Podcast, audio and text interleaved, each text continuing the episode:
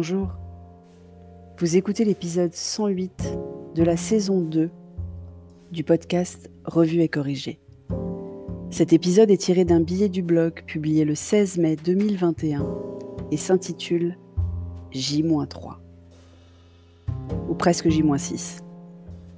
On y arrive, on tient le bon bout, les terrasses rouvrent dans trois jours. Si vous me lisez ou m'écoutez depuis un moment, vous savez que c'est ce qui me manque le plus, les terrasses. La terrasse du café du matin, avec les newsletters d'infos, parce que j'en lis beaucoup, mais alors beaucoup. La terrasse de fin de matinée, juste avant le coup de feu du déjeuner, pendant un appel à une copine. La terrasse du déjeuner, avec un contact pro, une amie de longue date, ou juste cher et tendre en date improvisé la terrasse du goûter, avec de la chantilly plein les fraises à regarder les gens passer avec petit homme. La terrasse de l'apéro du crépuscule, avec des potes ou à nouveau cher et tendre, pendant que la nounou s'occupe des devoirs et du bain de petit homme. La terrasse du dîner, avec des amis de passage à Bordeaux à qui on fait visiter la ville et la vue sur la cathédrale. Bref, les terrasses me manquent. On a d'ailleurs réservé une terrasse pour le dîner de samedi soir. Tôt le dîner, couvre-feu à 21h oblige, mais terrasse quand même. Les parents de chair et tendre, fraîchement immunisés contre la Covid, nous rendent visite pour la première fois depuis longtemps, et on va donc fêter ça dignement.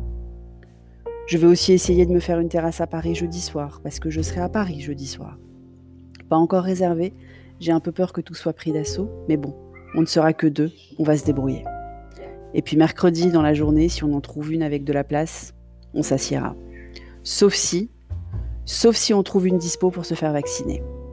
Parce que ni Cher et Tendre ni moi n'avons 50 ans, et que heureusement nous n'avons aucune raison d'être prioritaires.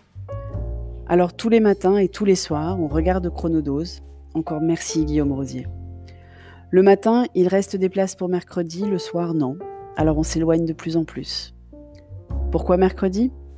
Parce qu'on aura un véhicule à notre disposition et que les centres Pfizer, parce qu'on est trop jeune pour l'AstraZeneca, les centres Pfizer accessibles au transport en commun sont pleins jusque dans trois semaines.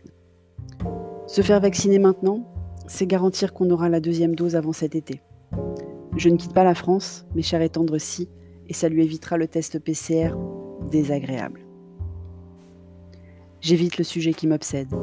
En fait, je meuble là sur les petits riens qui font nos vies depuis le début de toute cette histoire de virus, de tests, de masques, de confinement, de couvre-feu, de règles, de gestes barrières, de fermetures, d'interdits, de recommandations, de vaccins, de variants. Mais en fait, le sujet que j'ai en tête depuis ce matin, c'est ce jeune homme de même pas 15 ans qui aurait poignardé cette jeune femme, Marjorie, 17 ans. Mineurs tous les deux.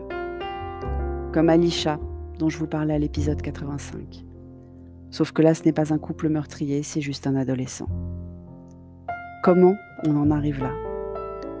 Comment un jeune adolescent n'a d'autre solution que de passer à la violence avec arme blanche? Comment on explique cela à son propre enfant à des kilomètres de là? Les mots me manquent toujours dans ces cas-là. Alors je pense aux terrasses. Ça fait rêver, les terrasses. Et si couteau il y a, ce sera pour partager une planche de fromage ou étaler du beurre sur du pain frais. Et on n'aura même pas à faire la vaisselle. Merci de m'avoir écouté.